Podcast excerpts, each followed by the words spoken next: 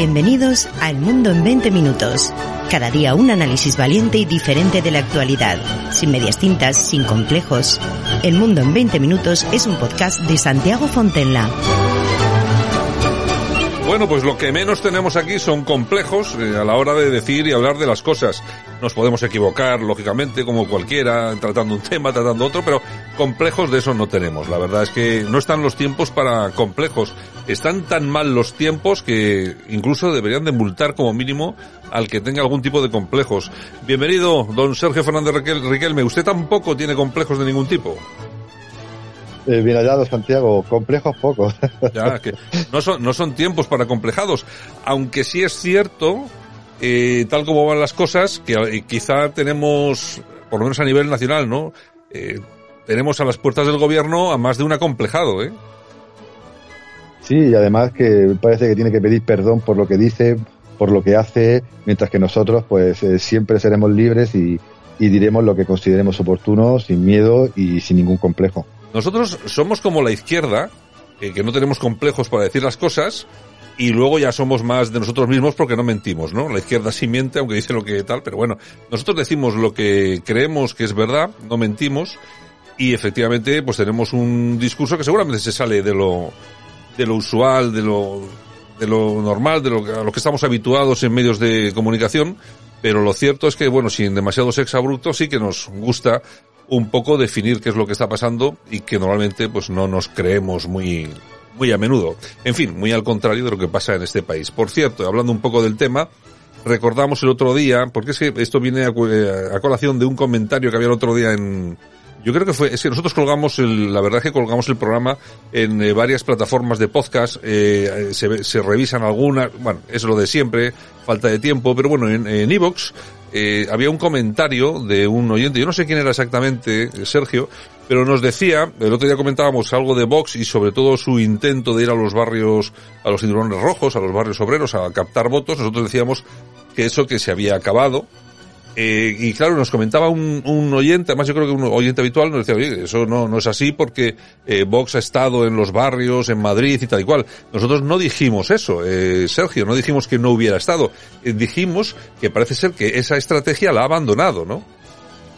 Sí, en primer lugar, saludos a Pepo, que creo que es el oyente que siempre nos sigue y que además que gracias por sus comentarios, que los tomamos con, con filosofía y, y, para aprender de ellos, ¿no? Está claro. Y, pero, y, y, tenía razón, ¿no? Que Vox, pues sí tuvo una estrategia durante mucho tiempo de acercarse al, al mundo obrero, ¿no? Al, al, mundo de los trabajadores para hacer competencia a la, a la nueva izquierda. Pero claro, nuestro comentario iba en el, en el sentido de que se había parado eso, ¿no? Que creo que no habían conseguido, a mi juicio, o a nuestro juicio, el resultado esperado, sobre todo en Madrid, y creo que su estrategia ha cambiado o ha virado un poco eh, para ir más a, por el votante del, Partido Popular. Eh, obviamente nosotros no le, debemos, no le debemos nada a nadie, por tanto decimos lo que consideramos oportuno de todos los partidos políticos, de todos, nos gusten más o nos gusten menos, pero tiene razón el, el, el, nuestro querido oyente en sus comentarios, pero y por eso se lo aclaramos aquí públicamente. Bueno, yo creo, yo creo que este, yo creo que estamos un poco en la línea que expresábamos el otro día, que efectivamente sí hubo un, sí hubo un momento en el que la estrategia era esa, pero yo creo que esa estrategia se ha abandonado. No queremos decir que no se hiciera en su momento, sino que creemos que ahora mismo se ha abandonado.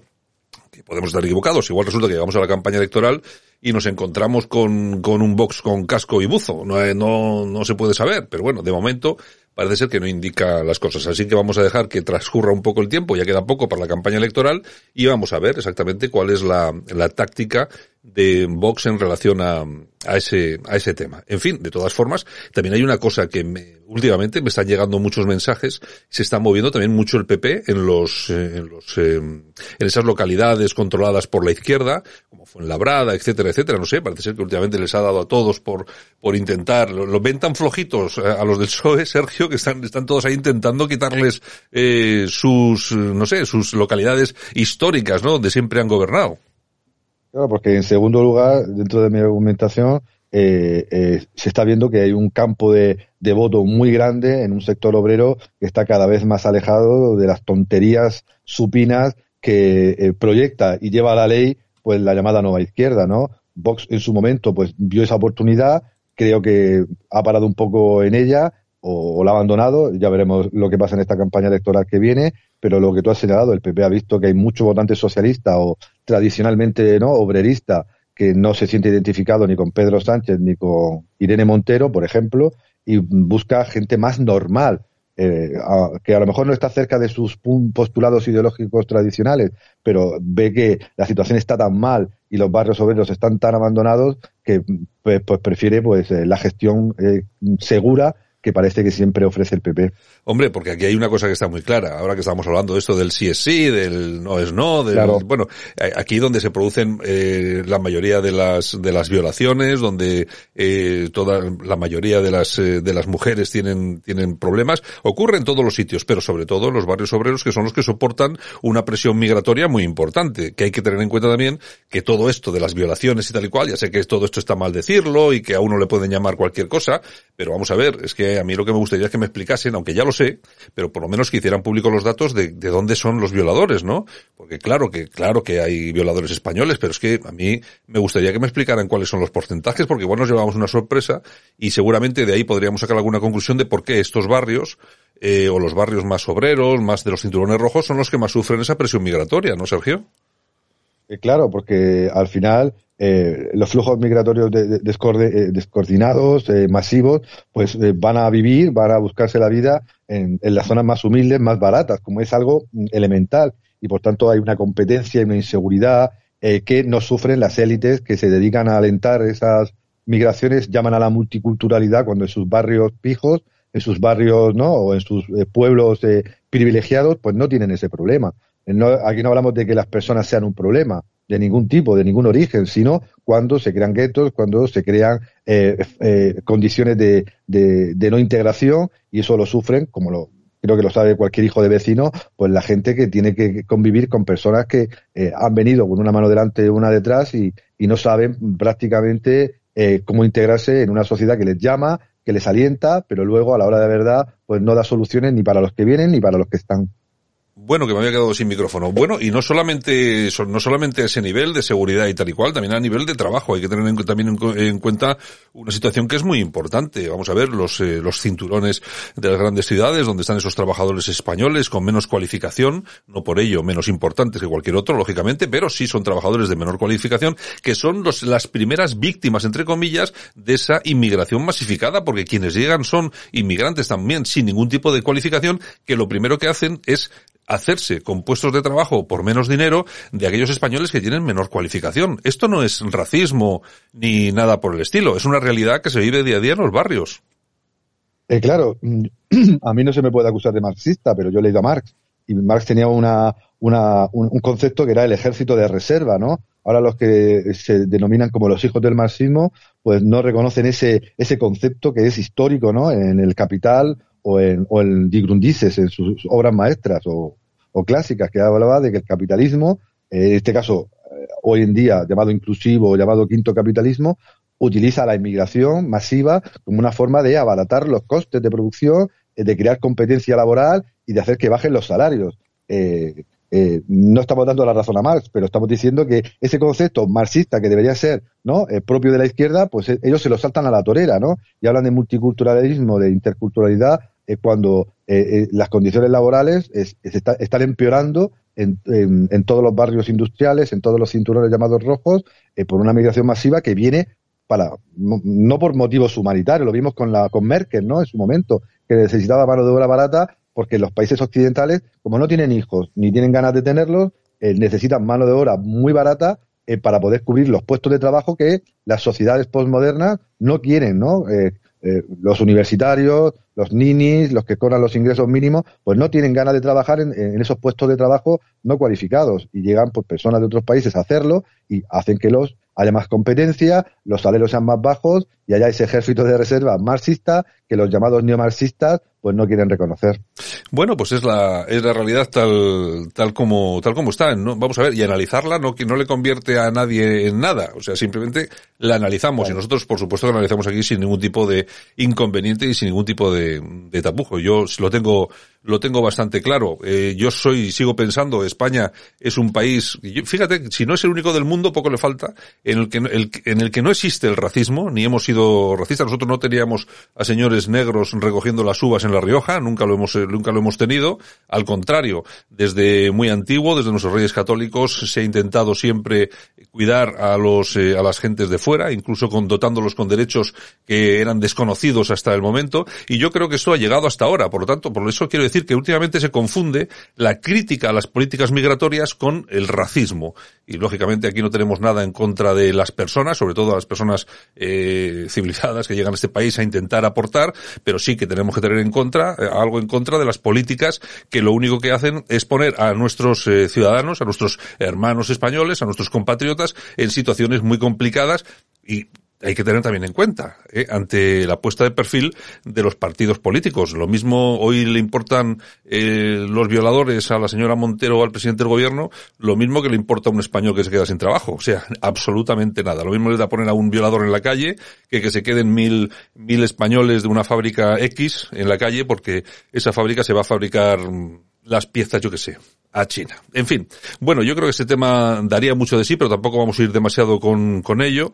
Eh, pero bueno, yo creo que estaba bien aclararlo y de paso pues dar unas pinceladas. Eh, uno de los temas internacionales que más ha llamado la atención últimamente ha sido el famoso globo chino, eh, que nos que nos han engañado como a chinos con lo del globo chino, Sergio, que era un que era un globo que estaba espiando las bases de misiles nucleares estadounidenses. Bueno, yo no sé hasta qué punto nos hemos tenido que creer todo esto.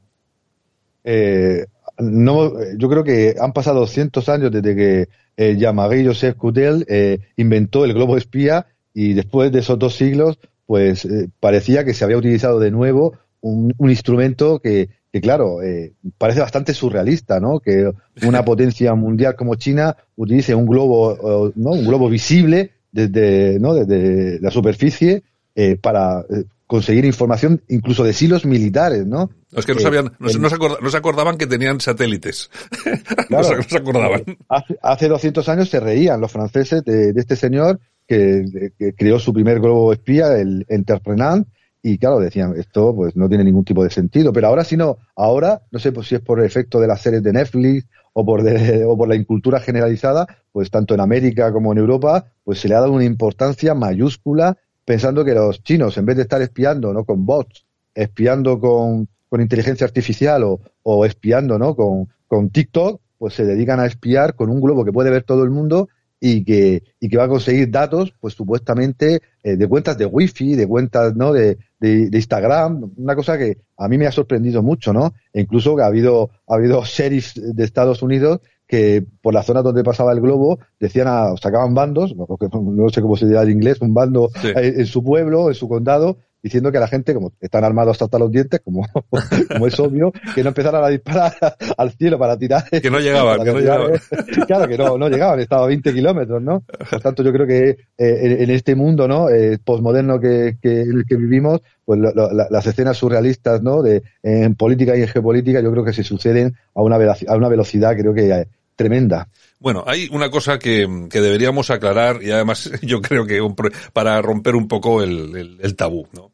Vamos a ver, la calidad de los satélites, me da igual que sean eh, norteamericanos, que sean chinos, rusos, la calidad de los satélites es excepcional.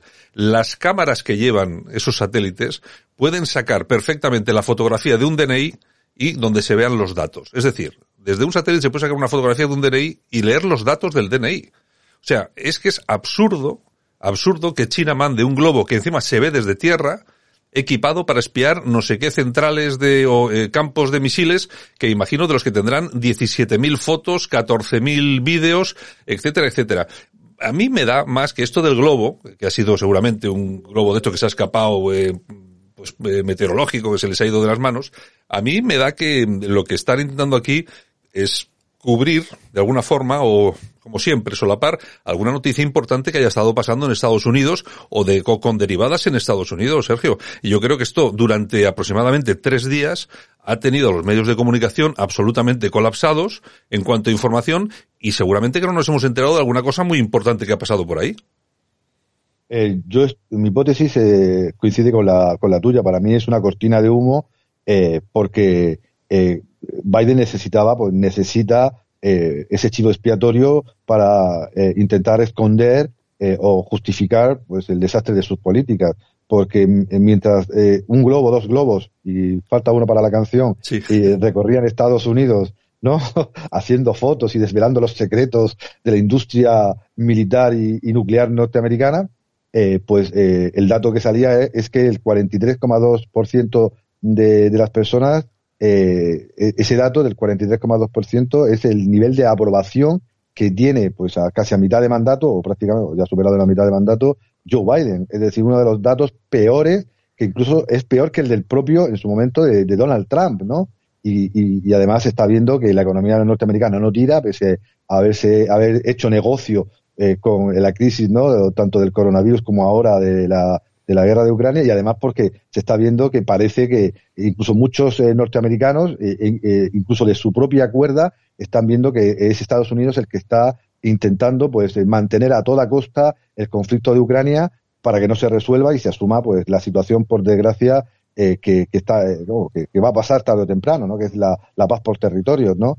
A, mí me parece que es, como tú has señalado, pues una cortina de humo para esconder otras cosas y las cosas pues son evidentes, ¿no? que la economía norteamericana no tira, que su popularidad está eh, bajo mínimos y que en la guerra de Ucrania, pues Rusia no solo ha perdido, sino que parece que está en una en plena contraofensiva. Y por lo menos está, si no es, si no está en plena, está preparándose para una gorda. En todo caso, yo creo que cada vez más norteamericanos están hasta el gorro de que se estén enviando miles y miles de millones de dólares a, a Ucrania a fondo perdido, cuando día sí día también estamos viendo un poquitín las condiciones de vida que tienen las, los, eh, los, ciudadanos norteamericanos, eh, no solamente los más pobres que viven en las calles, en chabolas, en tiendas de campaña, es algo desastroso a quien pueda ver, eh, yo que sé, los barrios de Los Ángeles, en California es una cosa horrible, van tan de demócratas, tan, tan de liberales y al final la gente eh, es absolutamente pobre. Em, bueno, claro, mientras sucede todo esto, están enviando miles y miles y miles de millones de euros a Ucrania y nadie sabe muy bien por qué, porque claro, puedes hacer un análisis eh, geoestratégico del asunto, pero claro, es que después de Rusia, donde te estás gastando, vamos a ver, hay que recordar que solamente las reservas, las reservas estructurales de, de petróleo de Estados Unidos han bajado enormemente, las fábricas de material armamentístico están prácticamente colapsadas, todo el material armamentístico que tenían eh, que tenían almacenado o mucho de ello está también teniendo muchísimos problemas eh, porque están llevándolo a la destrucción a Ucrania. Y claro mientras todo esto ocurre eh, es que están pasando seguramente por el peor momento de por el peor momento económico desde que saliera Trump de, de la Casa Blanca. Sergio yo creo que lo están pasando mal. Sí pensaban que al final pues Rusia colapsaría y Rusia no ha colapsado.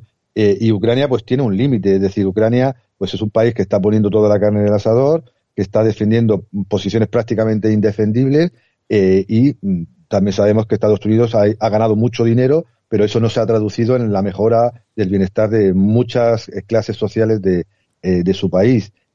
hay informes, como el famoso informe de la corporación RAND, un think de militares norteamericanos, que ya advertía de que ya se había conseguido pues prácticamente lo que se podía conseguir del conflicto y que era hora de replegar ¿no? Eh, las alas, como se suele, o las velas, como, como se puede decir. ¿Por qué? Porque ya se había denigrado ¿no? a, la Rusia de Putin lo suficiente, se había mostrado también su debilidad y, los negocios norteamericanos habían sacado todo lo posible, tanto de, del territorio de, Ucrania como pues, de, las empresas y familias de, de, Europa que ante el, no, los vetos rusos pues no tenían más remedio que comprar productos, eh, sobre todo energéticos, a Estados Unidos y, sus aliados. Pero ya mm, eh, los beneficios de la guerra, según este informe, ya no daban para más.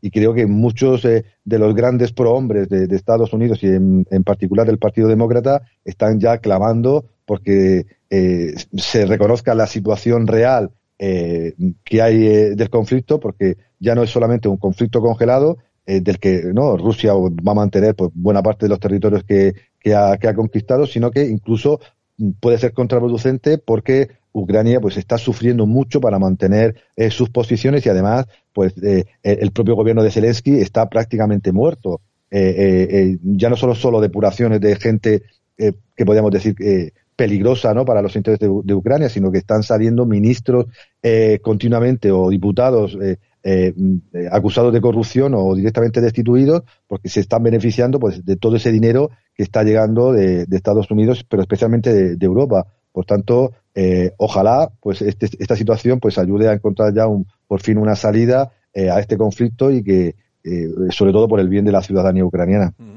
Bueno, pues las últimas noticias en relación a esto vienen de Alemania, porque el ministro de Defensa, Boris Pistorius, ya ha anunciado que se van a enviar más de 100 Leopard 1 eh, a Ucrania. Yo, vamos a ver, eh, sigue habiendo gente que piensa que por mandar 100 tanques o 200 tanques eh, se va a dar un vuelco a, lo que está pasando o a lo que está por pasar. Yo soy de los que piensan que no.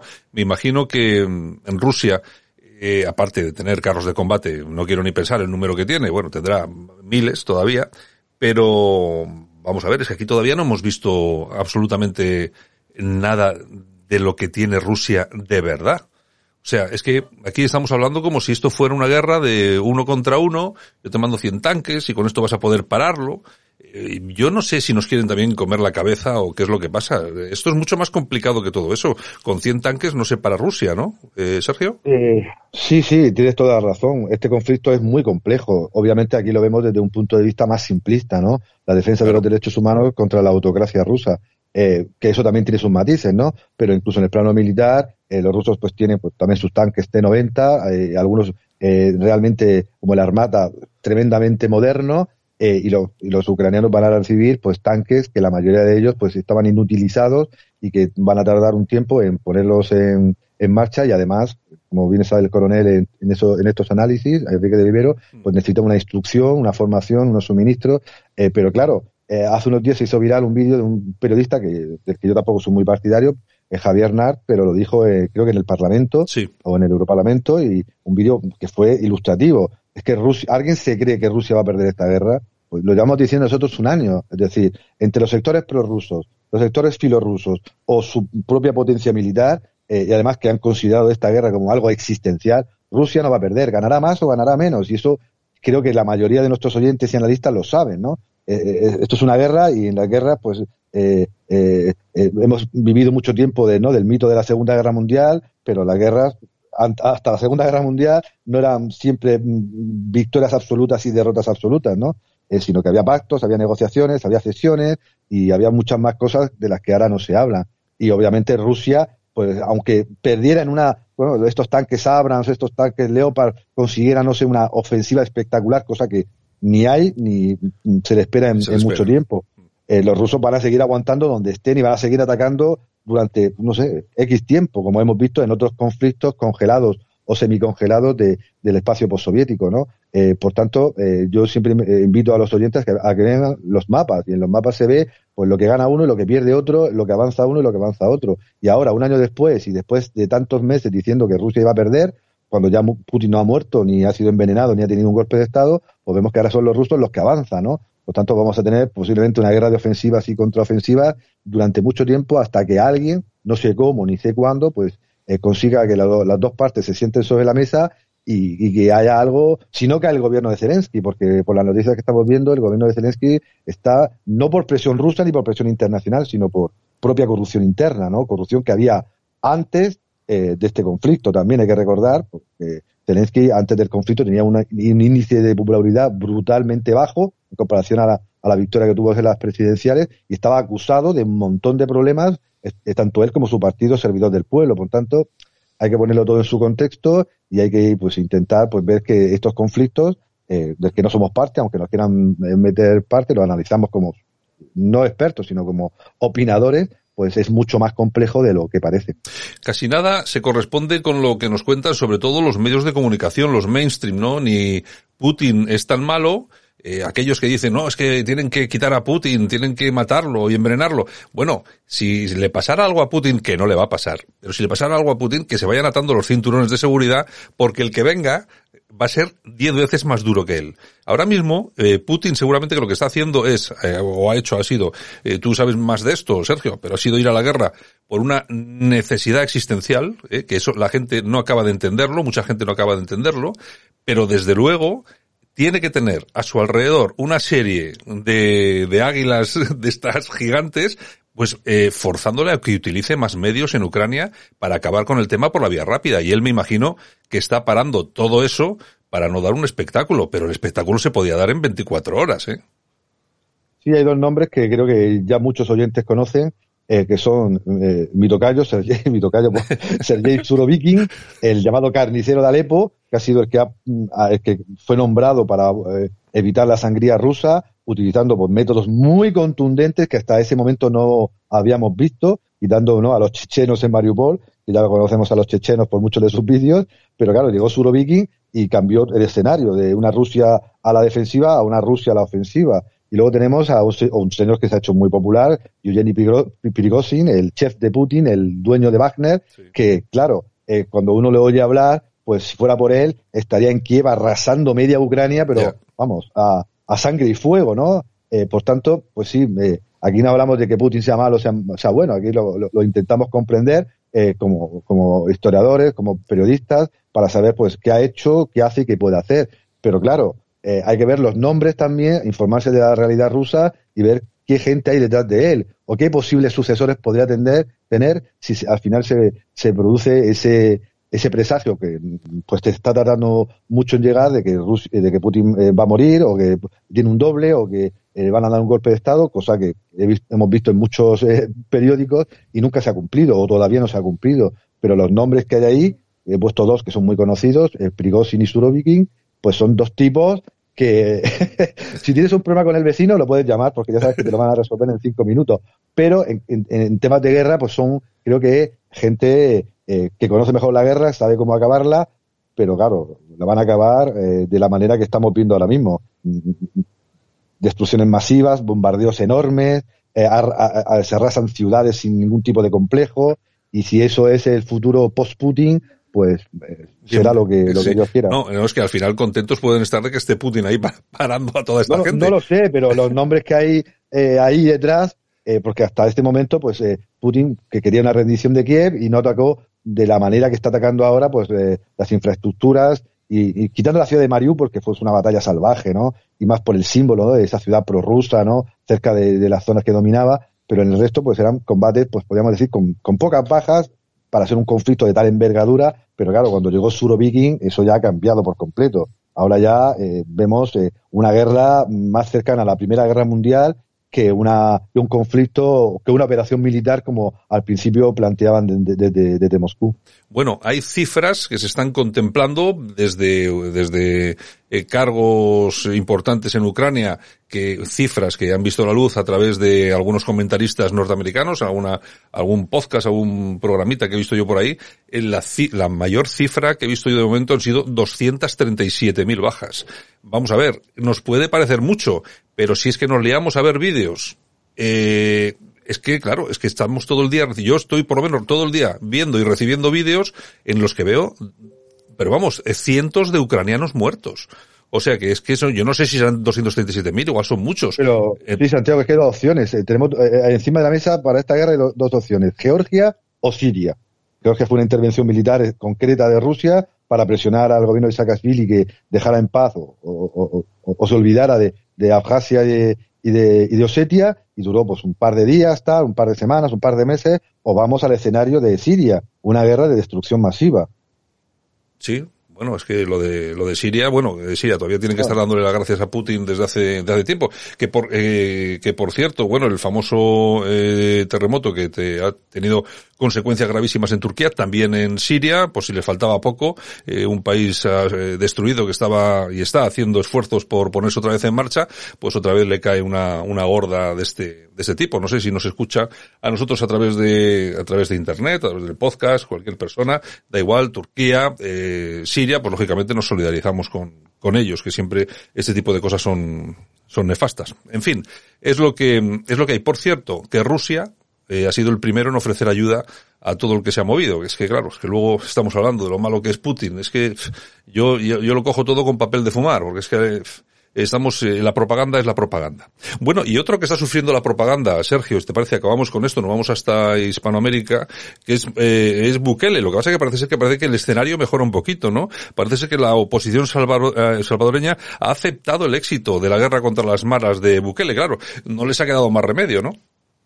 Claro, cuando el ciudadano es el centro de atención político y mediático, pues eh, evidentemente cuenta la realidad y no los políticos y ideólogos de turno. Y el pueblo salvadoreño que lleva años eh, en, guerra, en una guerra civil, porque es una guerra civil, eh, contra las maras, contra la delincuencia organizada, pues ha visto que la mano dura no es que sea necesaria, sino que es también inevitable, ¿no? El famoso, y lo vuelvo a repetir, monopolio legítimo de la violencia debe ver. Si la gente está muriendo, la gente está sufriendo porque hay bandas que la están, están machacando sus vidas y tienen que emigrar eh, o tienen que, perder a sus hijos, ¿no? Pues, pues, necesitan que el Estado también utilice la mano, eh, la mano dura cuando no hay otra solución. Y Bukele eh, se dio cuenta al principio, escuchó a los ciudadanos y, ha utilizado pues esa mano dura para acabar con índices de violencia que la gente no se imagina. Es que aquí, pues España es un país relativamente seguro. Claro. Francia, pero es que la situación en Centroamérica, no solo en Salvador, es terrible en gran parte derivada pues de la influencia del vecino usenio, ¿no? que a, todos estos países eran su patio trasero, para bien o para mal, es decir, por, pura geografía eh, y, por, y por la potencia económica de Estados Unidos, pues esos países eran en mano de obra barata, en lugares para hacer todo lo que en Estados Unidos no se podía hacer, y nidos de corrupción y de, y de droga, pues eh, eh, tremendo. Y Bukele pues ha, decidido ¿no? hacer eso y además con un discurso que es moderno en lo económico y, y en lo social, pero es también legítimamente es tradicional en los valores pues que él eh, profesa, que es un cristiano convencido eh, y, considera que, El Salvador pues tiene que tener su propia identidad frente a, los poderes globalistas. Y, la gente daba por muerto hace mucho tiempo a Bukele porque el FMI, el Banco Mundial, los poderes globalistas, Estados Unidos, Biden, pues eh, puso precio a su cabeza, políticamente hablando, pero ha resistido. Incluso su oposición pues no ha podido pues eh, sacar nada contra él, porque está haciendo lo que la ciudadanía quiere y cuando el pueblo es soberano, el pueblo es el que manda. Bueno, ya te digo, y además, eh, cuidadito, yo creo que ahora mismo cuidadito con tocar a Bukele porque la gente, yo creo que está mayoritariamente con, con él y no le costaría demasiado echarse a la calle. Es lo que dices tú, eh, Sergio, y es que yo creo que no somos conscientes de lo que, no de lo que vivimos nosotros, que nos parece terrible. Vamos a ver, que es terrible. No quiero con esto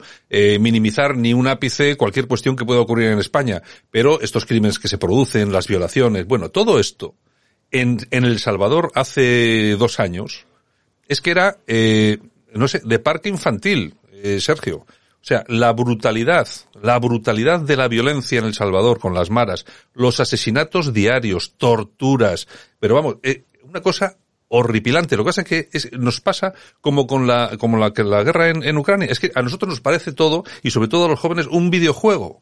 Y esto no es un videojuego, es la realidad. Y al final, eh, te puede gustar más, te puede gustar menos, pero, eh, y lo decía Perón, contra la violencia, o la violencia se, se soluciona con más violencia. Y, ya sé que esto, decir esto a alguno le puede parecer mal, pero vamos a ver, hay personas a las que con la ley, con la constitución, con la democracia, con las manos blancas, o sea, no se hace absolutamente nada y tienes que utilizar la violencia, como bien decías tú, que las tiene lógicamente el Estado, y Bukele lo único que ha hecho ha sido utilizarla y lógicamente empezar a, encaminar el país de nuevo. Pero oye, ¿cómo se le echan encima? No solamente desde aquellos partidos de izquierda, etcétera, etcétera, incluso desde la derecha. Oye, que se ha firmado una carta hace, hace no demasiado tiempos que venía firmada, eh, eh, eh la primera firma que aparecía ahí era la de Aznar en contra de Bukele.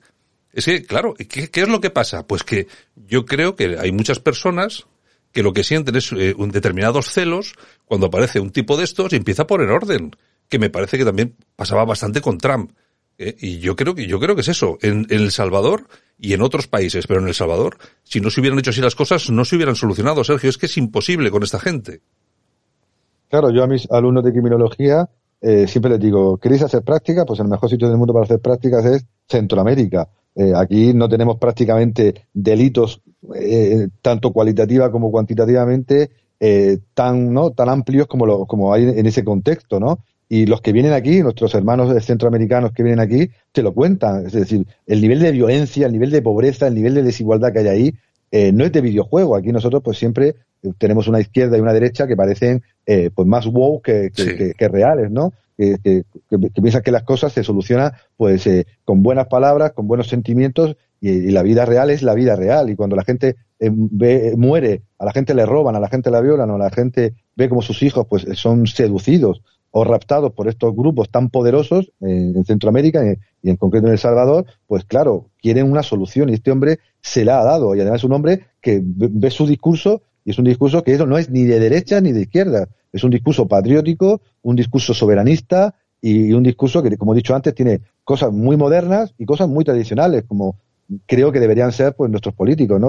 Capaces de equilibrar pues lo mejor de la tradición y lo mejor y lo mejor de la modernidad. Y Bukele en ese pequeño país del mundo pues lo está consiguiendo, además dando una lección, ¿no? Sale en la ONU, como ya dijimos, a, decir pues las cosas como él las piensa eh, y sin miedo y luego en su política eh, e, igual, pero claro, la nueva izquierda y, la nueva derecha pues eh, se asustan porque mm, son parte del mismo sistema que considera que, que, que, la verdad es relativa, que la fuerza pues tiene que ser mínima y que eh, hay elementos eh, mm, sentimentales que pueden resolver los problemas. Y estamos viendo que en la vida la moderación, el pacto, eh, no, las cosas hay que hacerlas y hay que hacerlas. Y cuando hay una violencia, como dices tú, pues hay que acabarla pues de la manera pues que, que sea. Y en este caso, pues acabando con el crimen que además ha hecho que en, los cuatro años que lleva de, de Bukele de presidente, esos datos muestran que ha bajado exponencialmente el nivel de violencia y eso pues significa más inversión, más familias, más desarrollo